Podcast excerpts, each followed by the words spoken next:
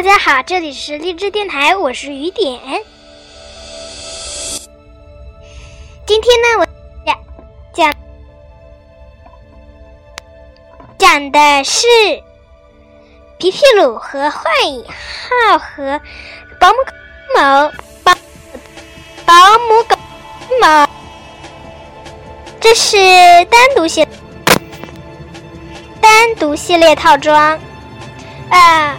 音质有点不好哎，呃，不过现在可以了。作者是郑渊洁，还有杨红樱。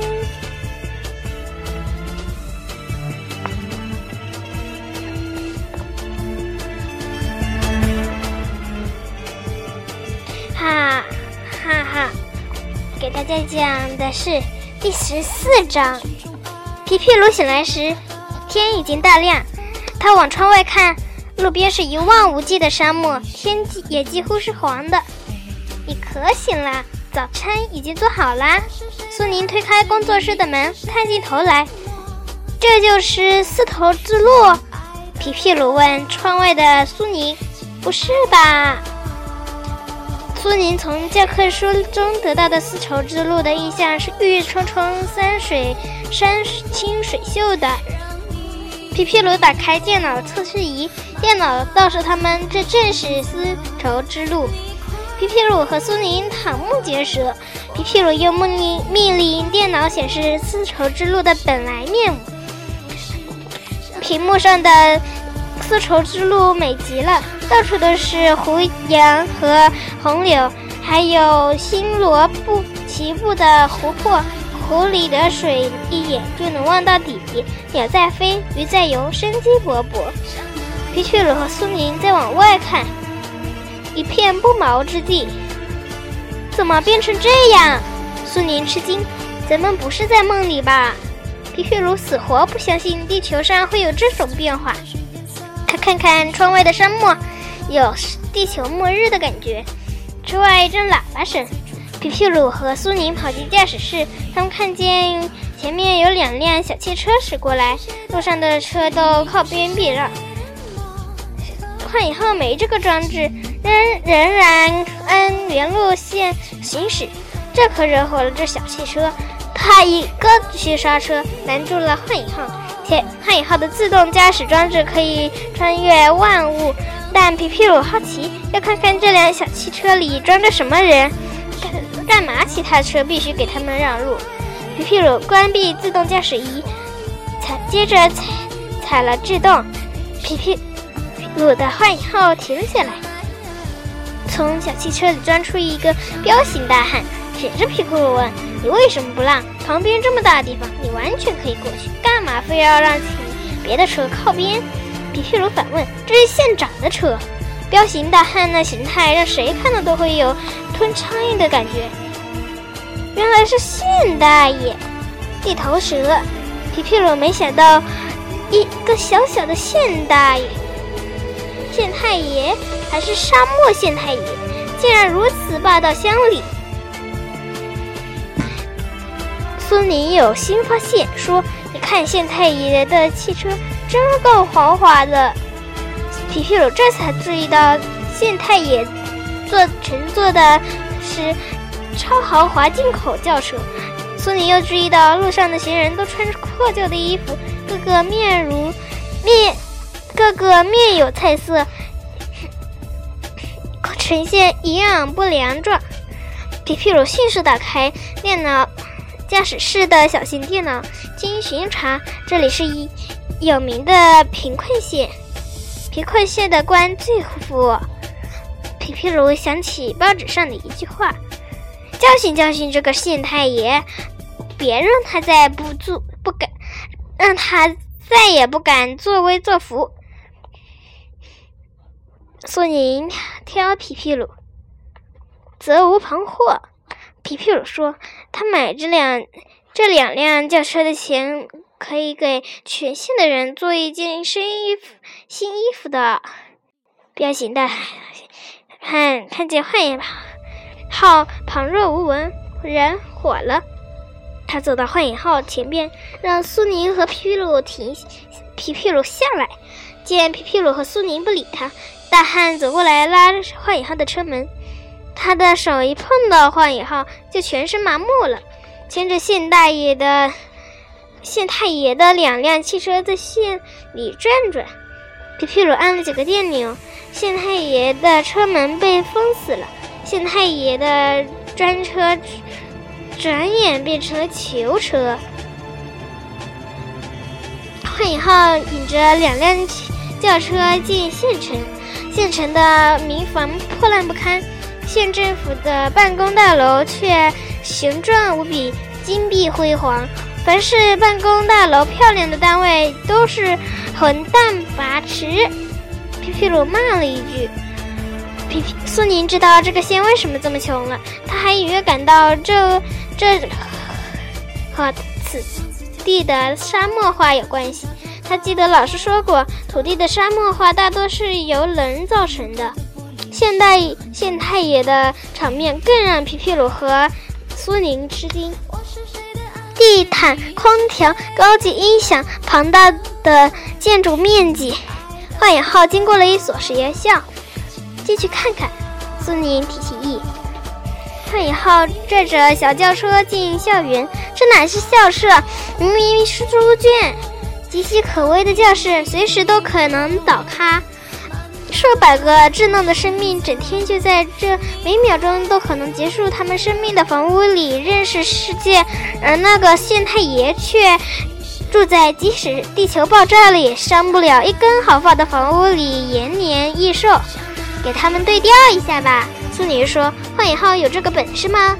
皮皮鲁问苏宁，呃，皮皮鲁问电脑。答复是肯定的。幻影号能在五分钟内用县太爷的别墅和汽车，还有办公大楼同学校的校舍对调。皮皮鲁神色庄重地按了有关按钮，一座教学大楼神气地起立在校园。县太爷的别墅、汽车和大办公大楼无影无踪了。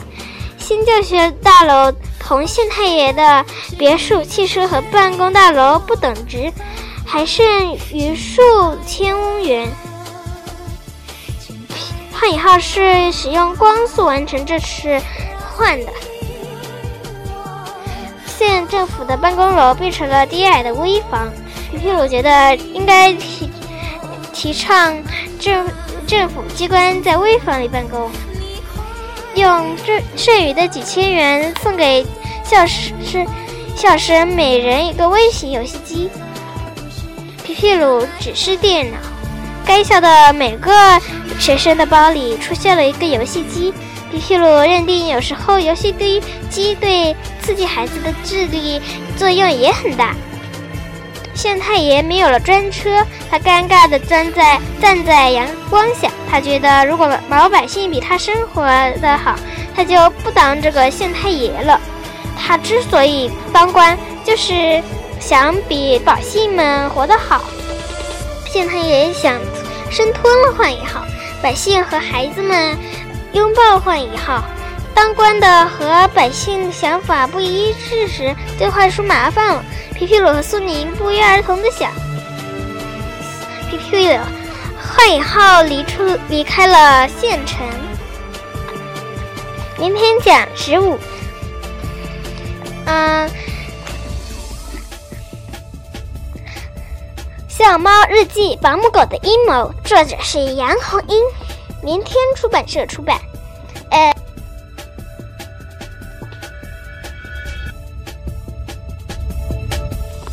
呃，皮皮鲁和幻影号是浙江少儿少年儿童出版社出版。讲讲，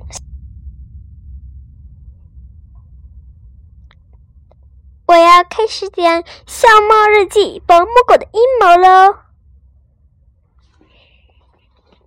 冬日的翠湖公园景象肃杀，而两只狗的出现更使这里充满了阴谋和杀机。和牧羊犬亲密无间的腊肠狗，为什么一定要置牧羊犬于死地？一个又一个的谜团伴着我，地包天和杜真子度过了一个不平静的冬日。今天给大家讲嫉妒心。关于嫉妒心，第三天天气雪停了，空气冰凉冰凉的，像被过滤过一样清新。阳光很灿烂，却还仍然寒气逼人，寒气逼狗，寒气逼猫。冬日里难得有这样好的太阳，银装裹素裹的翠湖公园里，在亮晃晃的太阳光下，像一座闪耀着奇异。嗯，奇光异彩的水晶宫。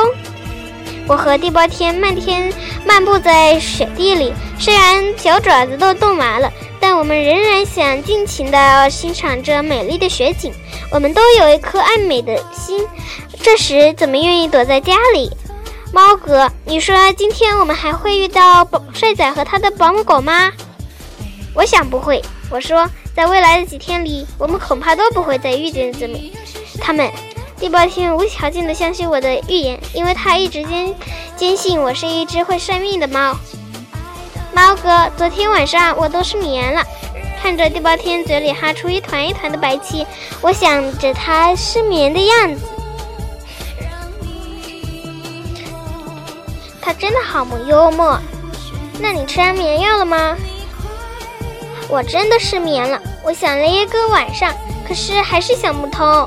为什么那只腊肠狗眼睁睁的看见帅仔掉进水里，却若无其事的走了？还有上次的事情，你忘了？我提醒地包天，帅仔平白无故的就迷路了。见我们在帮助帅仔，腊肠狗又突然出现了，神出鬼没的。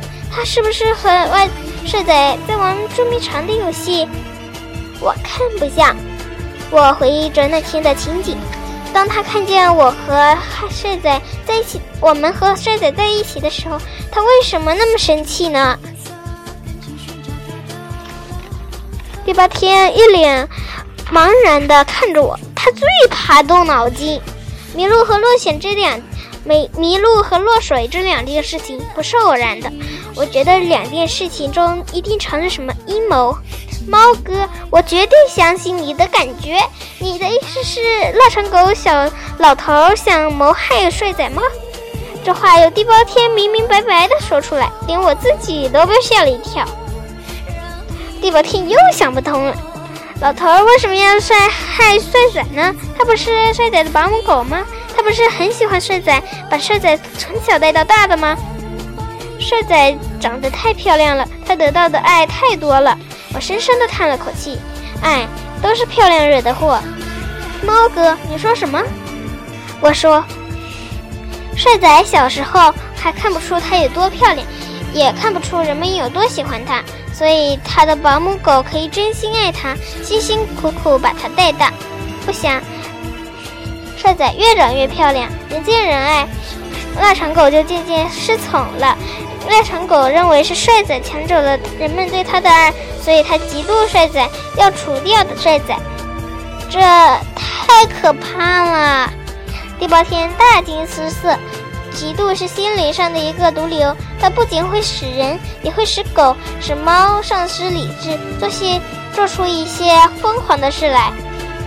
地包天突然问我：“猫哥，如果你身边出现了另外一只会笑的猫，而且笑得比你还好，你会嫉妒它吗？”这个问题我还真没想过，但是我认为自己还算一只善良正直的猫。我想，我只会用自己的实力去跟那只也会笑的猫比，看谁笑得更好，谁笑到最后。我绝对不会用阴谋去害那只猫。猫哥，如果我是你，我根本不会跟那只也会笑的猫比，我只会跟自己比。只要我现在比过去笑得好就行了。只有对这世界上。这个世界看得十分透了之后，才说出才能说出这番富有哲理的话。我突然对地包天刮目相看。地包天，想不到你还是个哲学家呀！不要以为只有人才会人生哲学，我们猫也有猫的哲学，狗也有狗的哲学。我和地包天聊了一下午，一直聊到我估计多贞子已经放学回家，我们俩才离开了翠湖公园。我们在我们住的那幢大楼的电梯门口分手。地包天还是不乘电梯，他说：“如果电在电梯间里突然停电了，那怎么办？”冬至这一天，明天讲的是。